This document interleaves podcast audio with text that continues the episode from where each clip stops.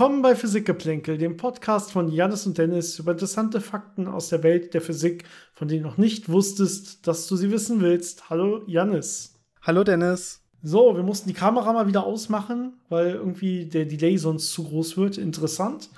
Mal gucken, wie oft wir uns heute ins Wort fallen. Oder wie groß die Pausen werden. Ich musste gerade gefühlte sieben bis acht Sekunden warten auf deine Antwort. Offensichtlich ist das extrem, ja, weiß ich auch nicht, schwankend. Das wird ja lustig. Ja, eben war das Internet auch mal komplett weg, also das passiert anscheinend. Es tut uns total leid, dass wir immer am Anfang darüber reden müssen. Ne? Aber es, es, bleibt uns ja nichts anderes übrig, äh, wenn es einfach nicht vernünftig läuft. Ähm, was sollen wir machen? Was sollen wir machen? Ja, Janis, du könntest dich einfach irgendwo hinbegeben, wo du besseres Internet hast. Ja, aber es in Corona-Zeiten auch nicht das Einfachste. Das ist richtig. Na gut, also tut uns leid, dass wir immer am Anfang darüber reden und anfangen, aber wir müssen, das ist quasi auch so ein Hinweis von uns an euch, ähm, wie gut oder schlecht heute vielleicht unsere Kommunikation wird. Denn wenn man sechs bis acht Sekunden auf eine Antwort warten muss und den Gegenüber nicht sieht, ähm, ist es schwer, so mal äh, äh, ja, leichte Witze oder so hin und her zu schicken. Das ist einfach leider so. Ja, so ungefähr muss ich das anfühlen, wenn man mit dem Mond kommuniziert. Ja, nur dass wir hier ähm, nicht sehr weit auseinander sitzen. Wahrscheinlich geht unser Signal trotzdem irgendwo einmal nach Amerika und wieder zurück, aber es sollte trotzdem schneller gehen. Normalerweise geht es schneller. Na gut, wir fangen einfach mal an äh, mit der heutigen Folge. Denn wir haben eine Folge, die sich relativ oft schon gewünscht wurde. Und man muss fast sagen, auch nur deswegen wagen wir uns mal ran. Wir glauben immer, wenn, zumindest wenn wir so untereinander darüber reden, dass alles, was so eher, Mathemat eher mathematische Physik ist oder wo es Mathematik, äh, mathematischer wird, mathematisch anspruchsvoller wird, ähm, dass das eher nicht so gewünscht ist, sondern dass eher so wirklich um die, die, die technische Seite der Physik und die anwendungsgetriebene Seite der Physik deutlich beliebter ist. Das scheint aber nicht so zu sein. Also sowohl in den Themenvorschlägen, die uns erreichen, als auch in der Themenabstimmung, die von uns immer noch läuft. Äh, der Link findet ihr überall in den Show Notes, in der Folgenbeschreibung auf unseren Social Media Kanälen. Nehmt dran teil. Äh, überall können wir eigentlich sehen oder sehen wir eigentlich, dass auch gerade so Mathematik in der Physik und die mathematischen Themen relativ ja, äh, stark von euch gewünscht werden. Und deswegen auch heute das Folgenthema. Das Schwierigste für uns, äh, ja, so eine Folge zu machen, ist eigentlich das Ganze irgendwie runterzubrechen, so dass man das auch ohne Mathematik verstehen kann und so dass man das auch mit Wörtern verstehen kann, denen man folgen kann. Ähm, und wir wissen noch nicht, ob es uns gelingt. Also wir sind uns selber sehr unsicher, was es angeht, aber wir geben unser Bestes. Was auch interessant ist, sind diese ähm, neuen Verständnisebenen, die man da teilweise irgendwie aufmachen muss, ähm, wenn man sich wirklich mal so fragt, warum ist das eigentlich genau so und warum ist das anders als das und was ist der Unterschied und warum macht man das überhaupt so? Ähm, also im Studium, da lernt man ja so die Sachen nach und nach und merkt dann, okay, das funktioniert hier ganz gut und das ist hier natürlich und das passt schon und hiermit kann man das schön machen. Aber dieser Schritt zurück, dass man auf das Ganze einmal von außen drauf guckt und sich denkt, warum genau ist das so und wie hängt das alles zusammen? Äh, das ist sowohl sehr spannend als auch manchmal ganz schön kompliziert und äh, das dann noch so runterzubrechen, ja, das ist schon, ist schon so ein bisschen Herausforderung. Ja, nichtsdestotrotz können wir noch mit äh, zwei Fragen anfangen, die uns erreicht haben. Das äh, sind auch diesmal, glaube ich, relativ kurz zu beantwortende Fragen. Äh, wir würden uns immer noch mehr und auch ähm, ja, detailreichere Fragen wünschen. Bitte schreibt uns eure Fragen, eure Themenvorschläge äh, wie immer an physikgeplänkel.gmail.com, Physikgeplänkel zusammengeschrieben, Geplänkel mit AE oder natürlich über unsere Social Media Kanäle einfach. Die Frage kommt, die erste Frage kommt von Konstantin per E-Mail. Und er schreibt: Hi Leute, in der letzten Folge habt ihr erklärt, dass supermassive schwarze Löcher in Voids ohne Akkreditationsscheibe nicht elektromagnetisch strahlen würden. Sie würden doch aber Hawking-Strahlung abgeben. Ist das keine elektromagnetische Strahlung? Ja, äh, spannende Frage, Konstantin. Ähm, da ging es nochmal darum, also die Folge Voids, ich weiß gar nicht, ob es jetzt die letzte oder die vorletzte war, je nachdem, wann wir die Frage jetzt wirklich beantworten. Äh, das sind großen Leerräume im Universum. Und wir haben vor allen Dingen gesagt, ja, gravitativ würde man schon sehen, ob da solche großen schwarzen Löcher wären oder nicht. Aber man würde es halt wahrscheinlich nicht elektromagnetisch sehen. Also man würde nicht das Licht von da beobachten, weil die ja dann gar keine Akkreditationsscheibe mehr hätten, wenn sie schon alles in ihrer Umgebung aufgesaugt hätten, quasi. Und jetzt sagst du, aber Moment, man könnte es ja trotzdem sehen, weil es ja die Hawking-Strahlung gibt. Und äh, da müssen wir in Wirklichkeit irgendwann anders vielleicht auch noch mal detaillierter über Hawking-Strahlung reden wo es bestimmt schon eine Folge gab, wo wir das gemacht haben. Spielt jetzt hier aber nicht, äh, nicht zur Sache quasi. Das Wichtige hier ist natürlich erstens die triviale Antwort. Also Hawking-Strahlung selber ist ja noch gar nicht nachgewiesen experimentell. Man geht aber davon aus, dass es sie geben sollte. Ja, aber nach den gängigen Theorien, wenn es sie dann auch danach gibt, dann wäre es erstmal so, dass Hawking-Strahlung selber gar nicht rein elektromagnetisch ist, sondern Hawking-Strahlung besteht erstmal aus ja so kleinen Teilchen im Prinzip. Ja, es bildet sich so ein Teilchenbar, ein, es bildet sich so ein Teilchenpaar am Ereignishorizont. Ein Teilchen fällt ins schwarze Loch, das andere fliegt weg, so ganz, ganz grob gesagt. Und äh, dementsprechend ist die Hawking-Strahlung selber erstmal eigentlich Teilchen und nicht elektromagnetisch, dass die dann nachher auch, weil sie noch Energien haben und Wärme haben und so weiter, strahlen. Und dass man das vielleicht dann auch elektromagnetisch messen könnte, wenn man sehr, sehr gut messen kann ist eine andere Sache. Also ja, vielleicht könnte man das, diese Hawking-Strahlung sogar elektromagnetisch sehen. Aber die viel einfachere Antwort ist, die Leuchtkraft ist natürlich völlig zu vernachlässigen. Ansonsten hätte man sie ja auch schon gesehen. Ja, wir können ja durchaus schwarze Löcher beobachten, beziehungsweise deren Akkreditationsscheiben. Wir haben ja sogar schon so ein schönes Bild gemacht von einem schwarzen Loch. Ähm, also, wenn es Hawking-Strahlung gibt, dann ist sie so leuchtschwach, selbst wenn sie elektromagnetisch strahlen würde, dass man sie nicht so einfach sehen kann. Ja, das ist, ähm, wäre dann, wenn dann ganz, ganz selten vielleicht mal ein kleines Photon oder so. Das hat nichts damit zu tun. Also äh, auf solchen großen Distanzen sieht man ja meist nur ganze Galaxien leuchten. Da sieht man nicht mal mehr einzelne Sterne. Und da wird man so ein bisschen Hawking-Strahlung von irgendeinem schwarzen Loch wird man nicht auflösen können, quasi. Genau. Und ich meine auch, die Intensität hängt mit der Masse in einer umgekehrten Proportionalität ab. Ich meine, so ganz kleine schwarze Löcher zerstrahlen ja relativ schnell. Und bei großen schwarzen Löchern wird es dann immer äh, weniger, was dann da abstrahlt. Also da wartet man auch einfach nicht so viel äh, Energie plötzlich zu sehen, die da abstrahlt. Genau. Ähm ich hoffe, das reicht soweit erstmal als Erklärung. Ähm, also wir würden es vor allen Dingen, oder wir sehen es vor allen Dingen gravitativ oder würden es gravitativ sehen. Ähm, elektromagnetisch ist da nichts zu erwarten, außer es hat noch eine Akkreditationsscheibe. Äh, dann gibt es noch eine weitere Frage. Ähm, ja, ich, sie ist ein bisschen länger. Ich äh, versuche sie mal wieder zusammenzufassen. Und zwar hat uns hier auch per E-Mail von Niklas erreicht. Vielen, vielen Dank dafür. Und er sagt, ihm ist beim Einschlafen wieder äh, wieder mal, also weil das viele äh, schreiben, also ihr macht äh, euch offensichtlich viele philosophische Gedanken über Physik und Physiktheorien, wenn ihr kurz vorm Einschlafen seid. Ähm, ihm ist kurz vorm Einschlafen eine Theorie zur Entstehung des Universums eingefallen und er wollte mal so checken, ob das denn vielleicht so hinkommen könnte oder nicht.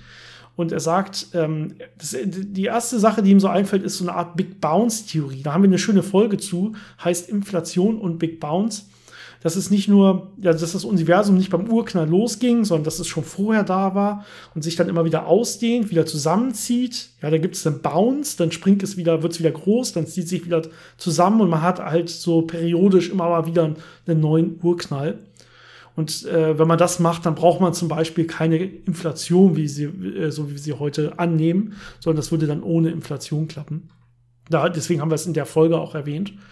Äh, und er hat auch über sowas nachgedacht und sagt, hey, das könnte ja sein, dass das so ist. Ähm, wie ist denn das vielleicht mit, mit dunkler Energie und mit der Ausdehnung des Universums? Kann da die Heisenbergsche Unschärferelation bei so einem Big Bounce eine Rolle gespielt haben?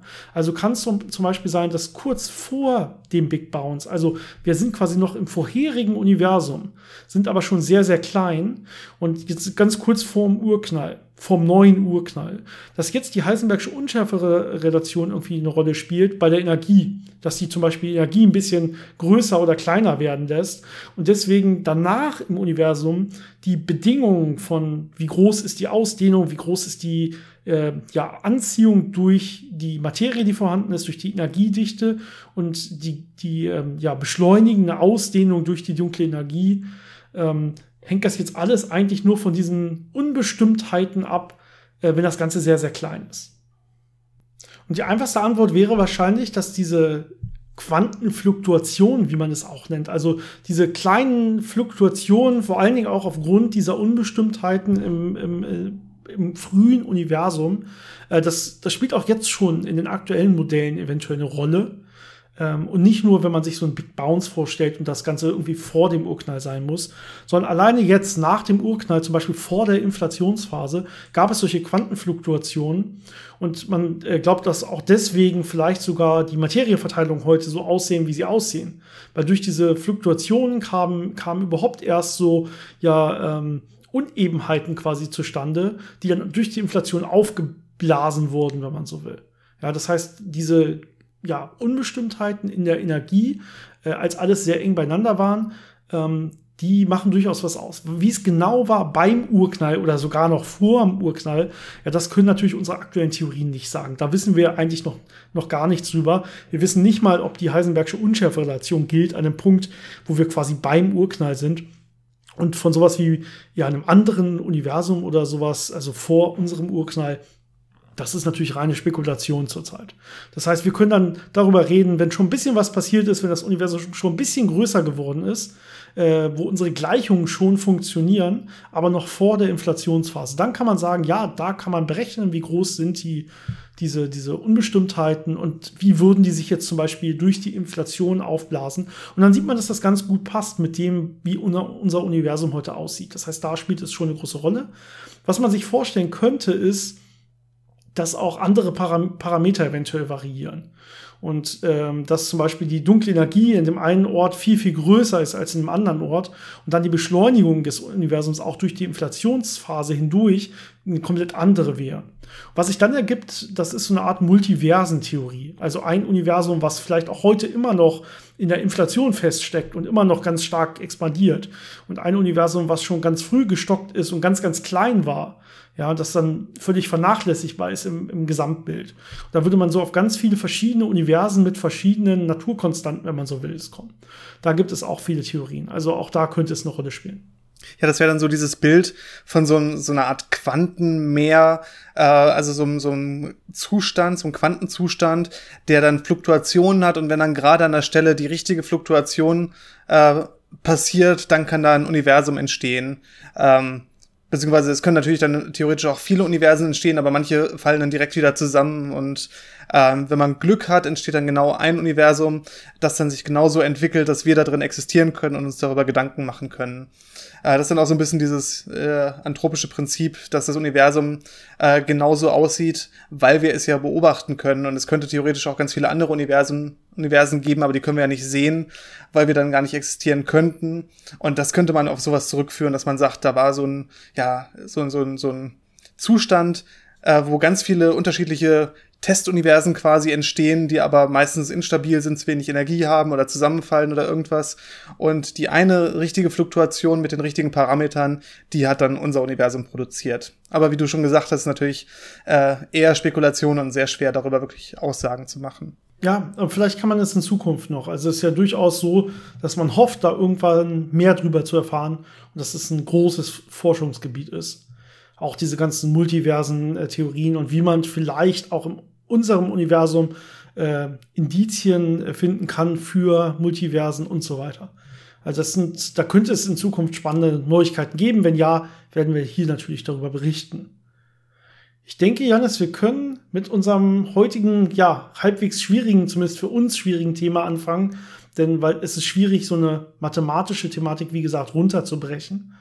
Ähm, und zwar, ihr hofft, äh, wir haben es bisher noch nicht gesagt, aber ich, wir, haben, wir sind einfach davon ausgegangen, ihr lest ja den Folgentitel, deswegen wisst ihr, worüber wir reden. Äh, obwohl ich noch gar nicht genau weiß, wie wir es nennen. Heute geht es so ein bisschen um die verschiedenen Formalismen, um die verschiedenen Formulierungen der klassischen Mechanik erstmal. Es gibt ja nicht nur die klassische Mechanik, wie man sie in der Schule kennt, die meisten auf, meistens auf Newton aufbaut, auf den Newtonschen Gesetzen, vor allen Dingen F gleich MAA, wo man dann schön über Kräfte Bewegungsgleichungen bekommt. Äh, können wir gleich noch mal ein bisschen näher darauf eingehen, was das genau bedeutet überhaupt. Sondern es gibt auch noch andere ja, Formulierungen. Es gibt sowas wie den Lagrange-Formalismus der klassischen Mechanik. Äh, es gibt den Hamilton-Mechanismus oder die Hamiltonsche Mechanik, wenn man so will. Und das heißt, man kann irgendwie dasselbe Ding, dieselbe klassische Mechanik mit verschiedenen Arten beschreiben. Und eine Frage, die uns auch oft erreicht hat von euch, ist einfach, warum macht man das überhaupt? Warum geht das überhaupt? Wo sind da überhaupt die Unterschiede? Gibt es da Vor- und Nachteile? Äh, was steckt irgendwie dahinter? Und ich glaube, das probieren wir heute so ein bisschen näher zu beleuchten. Ja, da müssen wir erstmal ein paar ganz fundamentale Grundlagen legen ähm, und dann kann man da so ein bisschen ins Detail gehen, was sich dann wirklich unterscheidet. Und ähm, ich glaube, wir versuchen das so ein bisschen einfach zu halten von den Erklärungen. Ähm, und zwar reden wir jetzt über Punktteilchen, die eine bestimmte Masse haben und sich im Raum bewegen. Und ähm, dass man das dann später sehr abstrahieren kann, das erwähnen wir dann auch nochmal kurz, aber das ist so, glaube ich, das äh, Beispiel, an dem man das am besten greifen kann. Und äh, diese Punktteilchen kann man jetzt auf verschiedene Arten mathematisch beschreiben. Am Ende des Tages läuft es aber immer auf, das, auf die gleiche Art der Beschreibung hinaus, nämlich auf Bewegungsgleichungen. Äh, auf Englisch heißt es dann Equations of Motion und das ist so das fundamentale Werkzeug, mit dem man physikalische Systeme beschreiben kann.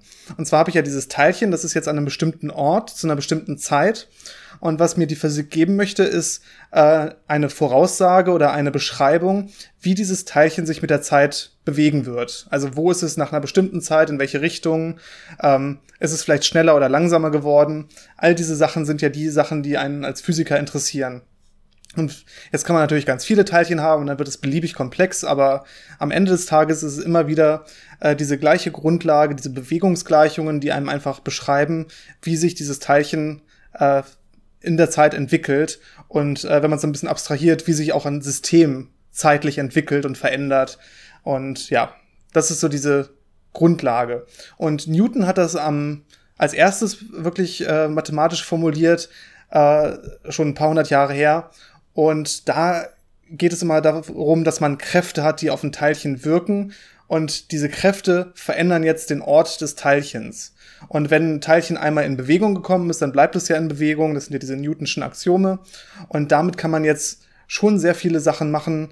Äh, also man kann sich jetzt nicht nur ein Teilchen angucken, sondern mehrere Teilchen und Kräfte zwischen den Teilchen. Und ähm, das kann ich dann alles schön in diese äh, Gleichungen reinpacken, diese Bewegungsgleichungen, wie du schon gesagt hast, F gleich immer A, wenn man es äh, sehr einfach formuliert. Aber normalerweise hat man nicht nur ein F, sondern eine ganze Summe an Kräften. Und das A, die Beschleunigung, ist ja die äh, zweite Zeitableitung des Ortes. Und das gibt einem dann so ein Gleichungssystem. Und wenn man das löst, kriegt man die Orte von den ganzen Teilchen mit der Zeit. Genau, das äh, sind dann normalerweise Differentialgleichungen, die man bekommt. Das heißt, ja, Gleichungen, die einem zeitliche Veränderung des Ortes irgendwie beschreiben. Also entweder die Beschleunigung nachher geben oder die Geschwindigkeit nachher geben. Das sind ja genau die Gleichungen, für die man sich nachher interessiert, so wie du gesagt hast.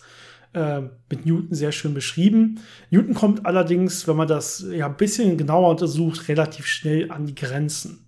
Ja, man kann halt diese, wenn man wirklich Kräfte gegeben hat, dann kann man die schön addieren. Kräfte sind ja gerichtete Größen, das heißt, das sind Vektoren. Das heißt, wenn Kräfte können sich ausgleichen, wenn sie genau in gegengesetzte Richtungen ziehen, zum Beispiel. Und damit kann ich dann schön, ja, nachher auf die äh, Beschleunigung schließen, über die Beschleunigung dann zum Beispiel auf die Geschwindigkeiten und letztendlich auf die, ähm, den Ort eines Teilchens zu einer gewissen Zeit. Das Problem ist, diese ganzen Gesetze klappen alle nur so richtig, wenn man in Inertialsystemen ist. Das heißt, wir sind in Bezugssystemen, die nicht beschleunigt sind.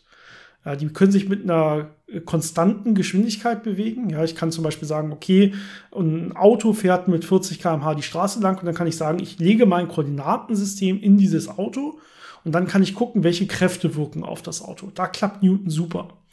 Ja, aber sobald das Auto jetzt im Kreis fährt, habe ich Probleme, mein Koordinatensystem in dieses Auto zu legen. Ja, das kennt man dann. Man kann dann noch so, bei einfachen Fällen kann man es noch halbwegs vernünftig ausgleichen, indem man zum Beispiel Scheinkräfte einführt. Man kann sagen, kommt dann sowas wie äh, Corioliskraft und sowas dazu bei solchen Systemen, wo man sagt, okay, wir sind eigentlich gar nicht im Inertialsystem. Zum Beispiel die Erde, die dreht sich. Alles, was sich dreht, ja, das Auto, was im Kreis fährt oder die Erde, die sich dreht, ist grundsätzlich immer ein beschleunigtes System. Ich muss ja quasi um die Kurve herum beschleunigen. Ansonsten würde ich mich einfach geradeaus weiter bewegen. Ja, dann würde ich das System verlassen, diese Kreisbewegung. Das heißt, in diesem System gilt Newton erstmal gar nicht mehr. Da kann ich mein Konstantensystem nicht hinlegen. Ich könnte natürlich bei dem Auto, was im Kreis fährt, könnte ich mein Koordinatensystem einfach in die Mitte packen. Also nicht ins Auto, sondern in die Mitte der Kreisbahn. Dann hätte ich wieder ein nicht beschleunigtes Koordinatensystem. Mein Problem wird aber vielleicht extrem schwer zu beschreiben. Also ich interessiere mich ja weiterhin für die Kräfte, die auf das Auto wirken.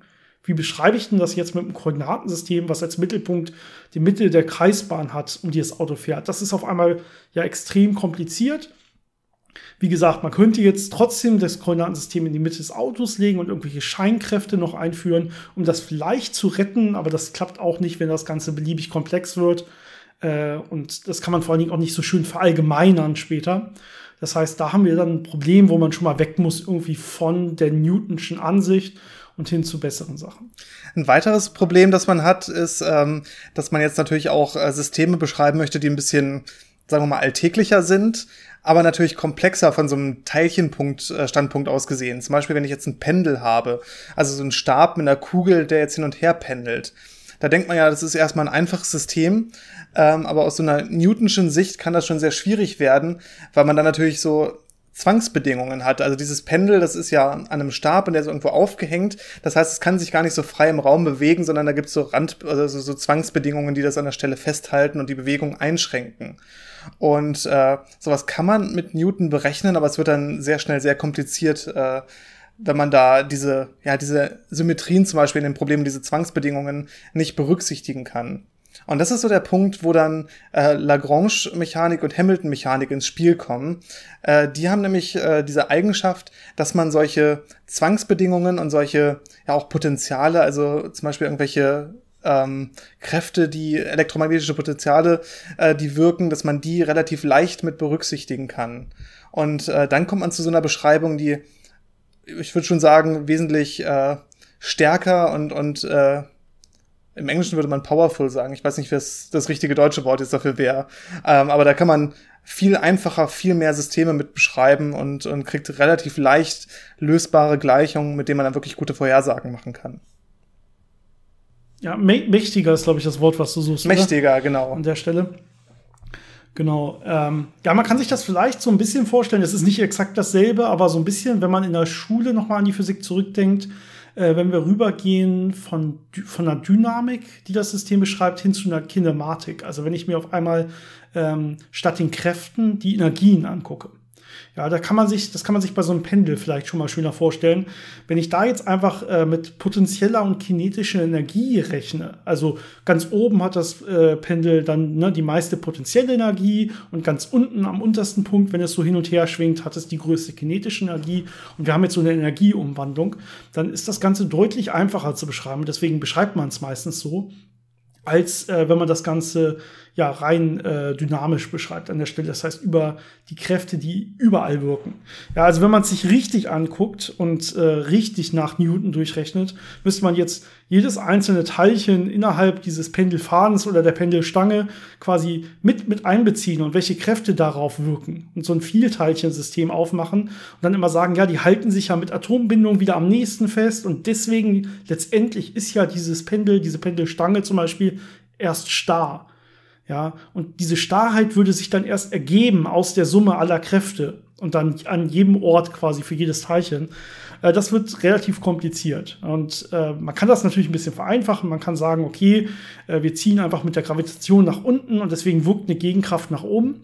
Ja, das sind aber in Wirklichkeit schon so, so, so Halbwahrheiten. Da ist in Wirklichkeit schon so ein bisschen, ähm, bisschen energetische Überlegung fast mit drin, wenn man so will. Äh, wie gesagt, und dieses System diese reine Newtonsche Mechanik ist leider nicht so einfach verallgemeinerbar, dann auch, wenn es deutlich komplexer wird. Ja, also bei so einfachen Sachen mag es sogar noch gehen, dass man das irgendwie rüber rettet, aber wenn es dann komplexer wird, eher nicht. Und da fängt es dann erstmal am besten an äh, mit dem Lagrange-Formalismus, wo man sich eine Lagrange-Funktion definiert. Ja, du hast ja so schön schon gesagt, äh, man kann Newton äh, relativ leicht in der Schule schon ersetzen, wenn man über ähm, potenzielle Energie und kinetische Energie äh, geht. Und genau das macht man im Lagrange-Formalismus. In so der einfachsten Interpretation von so einer Lagrange-Funktion ist es einfach die kinetische Energie minus die potenzielle Energie. Also da hat man genau das gemacht äh, und sich diesen Standpunkt gewählt Und daraus äh, folgt dann schon alles andere, was man damit machen kann. Ähm, was man noch als Vereinfachung macht, ist, dass man sogenannte generalisierte Koordinaten einführt. Das kann man sich vorstellen als bestimmte Parameter, die ein System einfach viel einfacher beschreiben als jetzt die drei Orte von jedem Masseteilchen. Zum Beispiel ist eine generalisierte Koordinate bei so einem Pendel einfach der Winkel, den das Pendel hat zur Senkrechten. Das heißt, man hat nur noch eine Koordinate, äh, die das ganze System beschreibt, weil es ja eben unter diesen Zwangsbedingungen steht und muss nicht mehr äh, drei Raumkoordinaten für jedes Teilchen nehmen. Und für diese äh, ja, abstrahierten, generalisierten Koordinaten kann man dann die sogenannte Euler-Lagrange-Gleichung aufstellen. Äh, das ist dann das, was einem die Bewegungsgleichung liefert am Ende. Und äh, ja, da gibt es ein schönes Prinzip, was man dafür benutzt. Ja, du meinst natürlich das Prinzip der minimalen oder extremalen Wirkung. Das hatten wir schon mal in der Folge über Emmy Noether oder das Noether-Theorem ja, deutlich mehr Tiefgang erklärt. Äh, vielleicht aber bevor ich da hinkomme, was das genau ist und wie daraus jetzt die Bewegungsgleichungen folgen, das sind nämlich diese Euler-Lagrange-Gleichungen, das ist jetzt nichts anderes als nachher die, die Bewegungsgleichung, die wir suchen. Äh, vielleicht noch mal ganz kurz ein bisschen, ein bisschen näher auf die Lagrange-Funktion selber eingehen, bevor wir jetzt über Integrale über die Lagrange-Funktion reden. Ähm, ich dachte, ähm, also die Lagrange-Funktion selber macht jetzt genau diesen Schritt, wie du gesagt hast, es denkt jetzt über Energien nach. Im einfachsten Fall denkt es jetzt über die ähm, kinetische Energie nach und die potenzielle Energie und man kann die Lagrange-Funktion auch so definieren, dass man einfach sagt, die kinetische Energie minus die potenzielle Energie ist die Lagrange-Funktion. Diese Lagrange-Funktion, die hängt jetzt aber nicht wie bei der Newtonschen Mechanik einfach nur vom Ort ab äh, und, und, von ab, äh, und von der Zeit selber, sondern die kann auch noch direkt abhängen, zum Beispiel von der Geschwindigkeit. Ja, das heißt, es ist nicht nur vom Ort und wenn ich dann irgendwie den Ort ableite, habe ich die Geschwindigkeit, sondern es ist eine direkte Abhängigkeit der Lagrange-Funktion von der Geschwindigkeit. Die kann da mit drin stehen. Das ist nochmal mathematisch gesehen ein großer Unterschied. Und ja, damit kann man schon mal deutlich besser Systeme beschreiben. Und jetzt hast du ja gerade gesagt, kann man das auch noch irgendwie in diesen generalisierten Koordinaten darstellen. Ja, das heißt, ich brauche jetzt immer nur noch so viele äh, Koordinaten, wie ich auch Freiheitsgrade habe. Bei diesem Pendel, ja, brauche ich auf einmal nur noch eine Koordinate, zum Beispiel den Winkel des Pendels. Der Rest steckt ja schon in den Zwangsbedingungen drin. Das Pendel kann gar nicht nach oben und unten schwingen, weil das, das hängt ja nach unten durch. Der Stab oder, oder die Gravitation, wie auch immer, verhindert ja, dass das Pendel ähm, ja einfach so die, die, die Länge kleiner machen kann oder halt größer machen kann. So, die Länge ist konstant, es schwingt einfach nur von links nach rechts. Ähm, und ähm, ja, damit habe ich automatisch diese Zwangsbedingungen mit drin und kann dann das Ganze mit generalisierten Koordinaten darstellen. Und jetzt habe ich diese schöne Lagrange-Funktion, ja, die man so definieren kann, wie ich das gerade gesagt habe. Und jetzt frage ich mich natürlich trotzdem, wie kommt denn jetzt eine Bewegungsgleichung für mein Pendel zum Beispiel dabei raus? Und da lande ich eben jetzt, ohne das jetzt zeigen zu können natürlich, äh, bei diesem Prinzip der äh, extremalen Wirkung. Das heißt, ich gucke mir jetzt das Integral der Lagrange-Funktion äh, von einer Zeit zur nächsten Zeit an. Also ich frage mich zum Beispiel, wie hat sich jetzt äh, mein System äh, verändert von, vom Zeitpunkt äh, T0 jetzt zum Zeitpunkt T1 irgendwann später. Ja? Und dann frage ich mich, äh, im Prinzip ist die Frage ja, ähm, ich weiß, wie es irgendwie bei Null ist und ich weiß, wie es am Ende ist, aber was hat es dazwischen mehr oder weniger gemacht? Ja, welchen Weg hat es genommen, um von 0 nach 1 zu kommen? Und welchen Weg hat es genommen, heißt auch, welche Geschwindigkeiten hat es genommen, weil wir sind ja hier im Lagrange-Formalismus. Und dann weiß ich schon eigentlich mehr oder weniger alles, was ich über mein Teilchen hier wissen muss. Ähm, oder über mein System wissen muss sogar an der Stelle.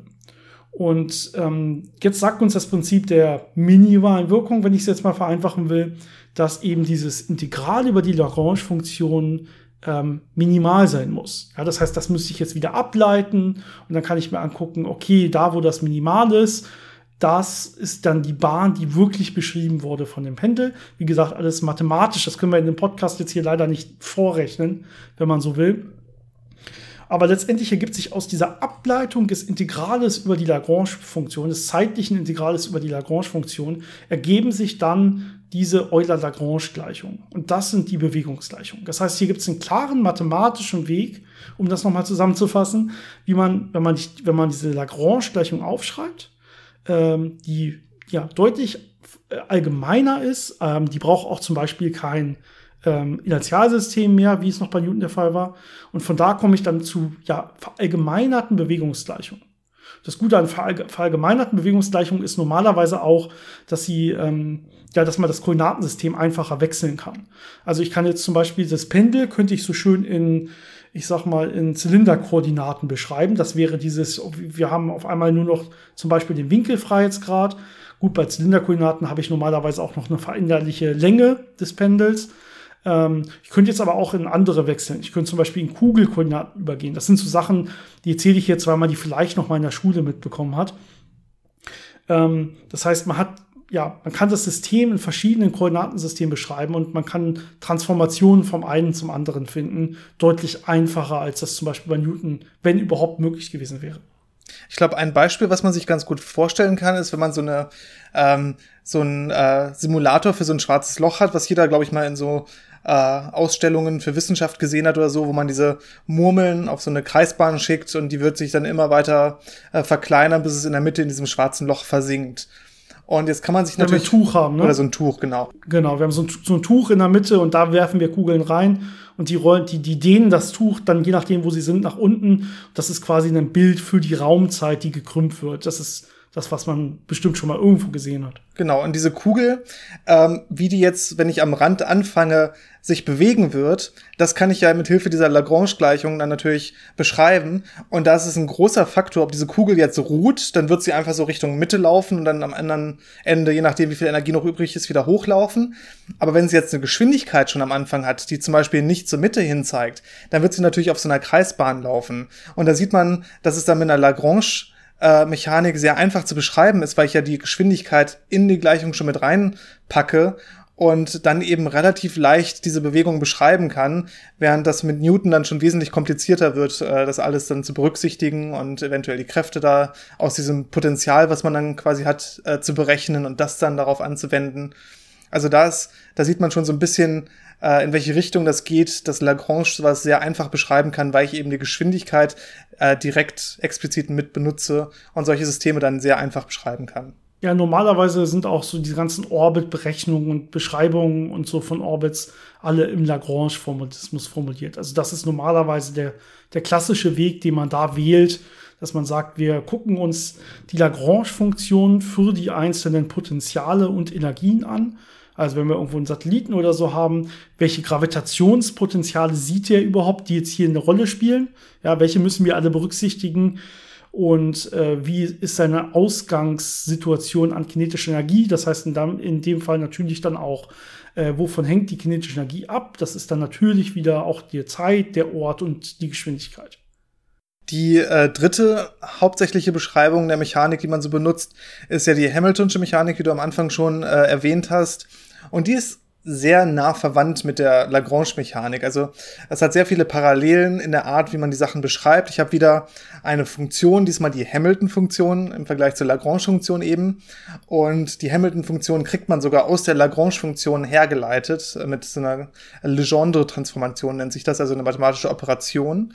Und äh, der große Unterschied bei der Hamilton-Mechanik ist, äh, dass man jetzt nicht Ort und Geschwindigkeit als diese Koordinaten äh, benutzt oder halt verallgemeinerter Ort und verallgemeinerte Geschwindigkeit, sondern Ort und Impuls. Das ist erstmal wirkt das nicht wie so ein großer Unterschied, aber es macht dann hinterher in der mathematischen Beschreibung schon äh, einen relativ großen Unterschied in der ja in der Art, wie man Sachen ausdrücken kann und was man da alles rausbekommt. Und in einfachen Fällen kann man diese Hamilton-Funktion dann als äh, T plus V schreiben, also als kinetische Energie plus potenzielle Energie, was dann halt der Gesamtenergie entspricht. Also diese Hamilton-Funktion kann man häufig als Gesamtenergie eines Systems interpretieren und das gibt einem nochmal ganz andere Möglichkeiten, relativ einfach Beschreibungen von Systemen zu machen, äh, wenn ich dafür, mich dafür interessiere, dass die Energie erhalten bleibt und was dann alles passiert. Und ähm, einer der großen Vorteile mit der Hamilton-Mechanik ist, dass ich allgemein Erhaltungsgrößen sehr leicht beschreiben kann. Also wenn ich ein System habe, wo zum Beispiel der Drehimpuls erhalten ist, dann sehe ich das in der Hamilton-Mechanik sehr leicht anhand der äh, Bewegungsgleichungen, die dann hinterher rauskommen. Und in der Lagrange-Mechanik ist das immer so ein, so ein Tick komplizierter. Genau, die Bewegungsgleichung in der Hamilton-Mechanik kriegt man dann natürlich auch wieder mit einer mathematischen Vorschrift aus der Hamilton-Funktion selber. In dem Fall sind es nicht die Euler-Lagrange-Gleichungen, ja, wie es beim Lagrange-Formalismus war, sondern hier sind es die sogenannten kanonischen Gleichungen, ja, wieder ohne das jetzt mathematisch zu zeigen, wie es wirklich geht. Aus denen kriegt man dann auch jetzt einfach die Bewegungsgleichung für diese Hamilton-Funktion. Aber wie du richtig gesagt hast, wir sind hier, wir gucken uns hier nicht ähm, Ort, Geschwindigkeit und Zeit an, sondern wir sind hier im sogenannten Phasenraum. Und im Phasenraum, wir sind natürlich weiterhin in Generalisierung zentralisierten Koordinaten. Ja, das heißt, ähm, wir gucken uns wieder unter Zwangsbedingungen mehr oder weniger nur die Koordinaten an, die wirklich vernünftige Freiheitsgrade haben. Und in dem Fall im Phasenraum gucken wir uns nicht, wie gesagt, Ort und Zeit zum Beispiel an, sondern wir gucken jetzt hier Ort, äh, die Ortsableitung und die Impulsableitung zum Beispiel an oder den Ort und den Impuls. Das heißt, ja, im Prinzip, äh, wenn man so will, kann man ja schon bei Newton, da hat man, da hat man meistens einfach nur eine reine Ortsdarstellung. Also wo ist, wo ist mein Teilchen gerade, an welchem Ort ist mein Teilchen gerade. Ja, wenn man will, kann man jetzt noch eine Zeitachse hinzunehmen. Das wird ja oft in Bildern oder so gemacht. Dann geht man schon einen Schritt richt, äh, Richtung Lagrange-Formalismus, wo ich sage, okay, wir gucken Ort und zum Beispiel Ableitung noch davon an, Geschwindigkeit und Zeit. Und jetzt kann ich in Phasenraum wechseln und da gucke ich mir halt jetzt das Bild an, Ort und Impuls oder Ortsableitung und Impulsableitung, wenn ich die noch mit reinnehmen will. Äh, und ja, Phasenraum hat ein paar Vorteile, die du im Prinzip schon angesprochen hast, vor allem was Energien angeht.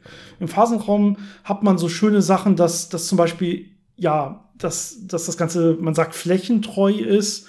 Also Bewegung im Phasenraum, je nachdem, wie sie sich jetzt gerade, also in diesen Koordinaten bewegen, ähm, ja, folgen im Prinzip also die Flächen, die sie überschreiten, folgen denselben Energien, wenn man so will. Ach, ja, das hast, hast du eine schönere Formulierung. Das ist, der Punkt ist wirklich schwierig. Ja, nee, habe ich nicht wirklich. Aber ähm, also das, das mathematische Verhalten von dem System ist angenehmer, sagen wir es mal so. Ja, also na, mathematisch diese Sachen aufzuschreiben und die Sätze aufzuschreiben äh, und dann zu sehen, wie das dann deutlich einfacher daraus folgt, zum Beispiel sowas wie Energiehaltung oder äh, Drehimpulsehaltung oder so. Das kann man relativ einfach zeigen. Aber jetzt äh, mehr als zu sagen, dass das so ist, ist, glaube ich, relativ schwierig. Da braucht wirklich die ähm, Physik die Sprache der Mathematik an dieser Stelle leider. Das stimmt. Das Schöne an der Hamilton-Mechanik ist aber auch noch, äh, wenn man jetzt ein bisschen äh, in die Zukunft äh, schaut, von Folgen, die wir vielleicht noch machen könnten über Grundlagen der Quantenmechanik, dass man diese Beschreibung relativ leicht verallgemeinern kann äh, in einer Art, dass man eben auch quantenmechanische Systeme beschreiben kann. Weil diese Hamilton-Funktion äh, und ihre Mechanik ähm, ja bestimmte sogenannte äh, Poisson-Klammern erfüllt in der klassischen Variante, was dann dieser Kommutator ist in der Quantenmechanik. Ähm, und das gibt einem dann die Heisenbergsche Unschärferelation am Ende des Tages. Also diese, diese Sachen, diese mathematischen Konstrukte, die dann hinterher diese äh, Heisenbergsche Unschärferelation bringen, die sind auch schon in der klassischen Mechanik so ein bisschen sichtbar. Ähm, deswegen eignet sich das dann ganz gut, äh, damit weiterzumachen. Ähm, ja, einfach so als kleinen Ausblick. Genau, man muss das Ganze dann, wenn man von der klassischen Hamilton'schen Mechanik zur Quantenmechanik will, muss man das Ganze quantisieren. So heißt das Ganze. Das heißt, man hat da nicht nur, äh, man hat da nicht mehr Orts- und Impulskoordinaten, äh, also auch nicht die, die verallgemeinerten, die generalisierten, sondern man geht dann halt zu Orts- und Impulsoperatoren. Und dann ist man im Prinzip, fehlt man, wenn man es richtig macht, direkt in die Quantenmechanik rein. Es gibt Wege, das falsch zu machen, diese Quantisierung, aber es gibt ein paar Wege, wie man es richtig machen kann. Und äh, dann folgt daraus direkt die Quantenmechanik. Und da sieht man dann auch, die Sachen sind im Prinzip gleich benannt. Das heißt dann halt nicht mehr Hamilton-Funktion, sondern Hamilton-Operator ja, weil man jetzt ja in der Quantenmechanik ist und der steht dann zum Beispiel auch mit drin äh, in der berühmten Schrödinger-Gleichung. Ja, und es, geben, es gibt dann direkt diese Un äh, Unschärferelation und so weiter. Wobei, wenn man äh, die Lagrange-Funktion, die hat ja auch noch eine ganz essentielle Funktion, wenn man weiter guckt, äh, nämlich wenn man zum Beispiel in Richtung der Feldtheorien guckt. Ja, also wenn ich nicht bei gequantelten Systemen bin, sondern wenn ich bei Feldern bin, dann ist es meist einfacher, nicht in diesen ähm, Phasenraum zu wechseln, sondern sich wirklich einfach mit den ganzen Potenzialen der einzelnen Systeme auseinanderzusetzen. Und wenn ich mich vor allen Dingen um die Potenziale kümmere, ja, dann bin ich bei den Lagrange-Funktionen. Und deswegen ist eigentlich so die ganzen, Formali äh, die ganzen Formulierungen von, ähm, von den Feldtheorien, von zum Beispiel der Quantenchromodynamik oder so, da gucke ich mir immer nur an, wie sehen die Lagrange-Funktionen der einzelnen ja, Systeme aus und kann daraus dann auf deren Eigenschaften, aus deren Bewegungsgleichungen und so schließen. Ja, und am Ende resultiert es einfach daraus, dass es sehr fundamentale mathematische Beschreibungen sind, die eben nicht nur in dieser klassischen Mechanik angewendet werden können, sondern die auf alle möglichen physikalischen Phänomene angewendet werden können und da äh, sehr gut ja, handhabbar sind und sehr gut äh, die Voraussagen machen können, die man dann hinterher in Experimenten testen kann. Genau, wenn man noch mal so ein bisschen die Reihenfolge durchgehen will, ja, Newton ist natürlich hier an der Stelle ja klar schlechter, einfach weil es vor allen Dingen nur Inertialsysteme beschreiben kann. Also alles andere könnte man theoretisch beschreiben, auch wenn es sehr, sehr schnell sehr, sehr komplex wird. Ähm, aber es geht halt nur für Inertialsysteme. Und dann haben wir das Problem, ähm, ja, wenn wir, der nächste Schritt wäre quasi Lagrange-Mechanik, wenn man so will. Und Hamilton ist noch ein bisschen überlegen der Lagrange-Mechanik, obwohl du hast ja gesagt, man kann sie eigentlich ineinander umwandeln, zumindest für die meisten Zwecke. Ja, es geht nicht immer, das sind jetzt aber wieder Details. Äh, wenn man es so in der Reihenfolge sagen würde, würde man sagen, okay, wenn man, wenn man Hamilton-Mechanik macht äh, und sich die Mühe macht, manchmal ist es halt wirklich schwieriger als Lagrange-Mechanik für manche Probleme. Äh, da kann man auf jeden Fall, da steckt am meisten Informationen drin und da kann man alles machen. So, die Hamilton-Mechanik ist die klassische Beschreibung, äh, ist die Beschreibung der klassischen Mechanik, ähm, die im Prinzip am ja, verallgemeinertsten ist. Damit kann man am allgemeinsten die Probleme und die Lösungen dazu und die letztendlich die Bewegungsgleichung, um die es, äh, um die es ja immer geht, äh, am, am verallgemeinertsten rauskriegen. Wie gesagt, Lagrange-Mechanik meistens das gleiche, manchmal ein bisschen, ja, im Detail so ein bisschen, äh, bisschen komplexer, wenn man das so beschreiben möchte. Aber für alle Zwecke, die man so normalerweise in der tieferen theoretischen Physik äh, findet, ist es eigentlich egal, ob man das eine oder das andere wählt. Und ähm, dementsprechend äh, kann man zum Beispiel auch in der Quantenmechanik äh, Beschreibungen finden, die jetzt, äh, wie du schon gesagt hast, die Hamilton-Funktionen als Grundlage haben und darauf aufbauen. Es gibt aber auch diese sogenannte Pfadintegralformulierung, wo ich wieder äh, diese, dieses Wirkungsintegral mir angucke, wo ja die Lagrange-Funktion äh, drin steht. Ähm, also auch da gibt's äquivalente Beschreibungen, die mit der Lagrange-Funktion anfangen und das dann benutzen. Ähm, also meistens macht es nicht den großen Unterschied, aber beides auf jeden Fall sehr mächtige äh, Werkzeuge, um eben diese ganzen Sachen zu beschreiben und wesentlich besser handhabbar als äh, Newton, was im Prinzip so ein Brute Force Ansatz wäre, wo man wirklich einzelne Teilchen äh, betrachten muss und dann alle Wechselwirkungen dazwischen. Das wird dann einfach beliebig komplex. Genau. Und äh ja, dieser, der Phasenraum der Hamilton-Mechanik ist letztendlich noch leicht überlegen, weil der Phasenraum schönere Eigenschaften hat. Ja, also wenn ich mir den Phasenraum angucke, dann gibt es da eben mathematische Eigenschaften, die ich nicht habe, wenn ich in der Lagrange-Mechanik bin. Und das ist dann der ganz kleine Teil, wo eventuell die Hamilton-Mechanik dann auch ein bisschen ja, besser funktioniert oder verallgemeinernder funktioniert, äh, als es eben die Lagrange-Mechanik tut. Ähm, aber für die meisten Probleme benutzt man lieber Lagrange für die meisten Probleme, wo man wirklich Sachen nachher ausrechnen muss, äh, weil es einfach angenehmer ist für Teilsysteme, sich mit den Energien und Potenzialen zu beschäftigen und das dann einfach mehr oder weniger zu addieren. Die Lagrange-Funktion selber ist ja eine reine Skalarfunktion. Das heißt, sie ist nicht wie bei Newton die Kräfte ein Vektor, ja, die noch eine Richtung haben, wo es dann komplizierter wird mit, je nachdem, wie viel äh, Raumdimensionen man hat und so weiter. Sondern die Lagrange-Funktion ist einfach ein Skalar, ist eine Zahl, ist eine reine Zahl, keine Richtung oder so. Das ist im Prinzip wie, wie eine Energie zu sehen. Genauso wie nachher auch die Hamilton-Funktion. Ja, ich glaube, wir sollten gar nicht noch, äh, noch mehr erzählen, Janis. Ich glaube, wir haben hoffentlich zumindest die meisten Leute noch nicht verloren. Das ist jetzt hier meine große Hoffnung. Das ist ein schwieriges Thema, vor allem wenn man es erzählen muss, ohne ja, Formeln dazu wirklich aufschreiben zu können. Ähm, wir hoffen, es ist so ein bisschen klarer geworden, was diese Unterschiede dieser Beschreibungen sind äh, wo man eigentlich immer dasselbe beschreibt. Wir beschreiben klassische Mechanik. Das heißt, wir sind nicht im Bereich zum Beispiel von der speziellen Relativitätstheorie, wo wir jetzt noch die maximale äh, Geschwindigkeitsgrenze mit drin haben, nämlich die Lichtgeschwindigkeit. Da kommt man ja noch mal in ganz andere Bereiche. Da verlassen wir die klassische Mechanik. Wir sind nicht in der Quantenmechanik, wo man dann irgendwie diese Quantisierung durchführen muss. Ähm, sondern wir beschreiben eigentlich dasselbe. Wir beschreiben alle so unsere alltäglichen Systeme, unsere alltägliche Mechanik und wollen wissen, wie verhalten sich Dinge äh, in Zukunft. Das ist in der klassischen Mechanik ja möglich, das ist alles deterministisch.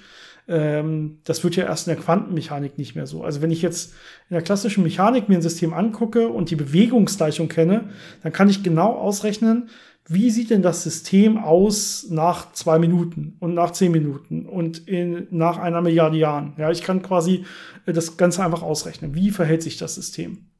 Da habe ich diesen Determinismus noch komplett drinstecken.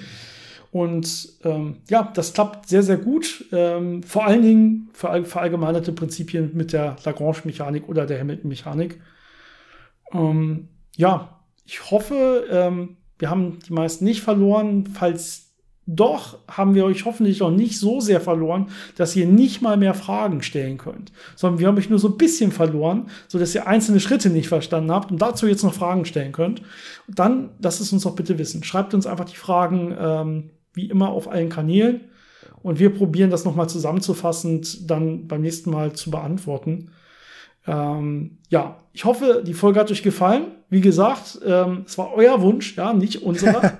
das sei hier nochmal entschuldigend erzählt.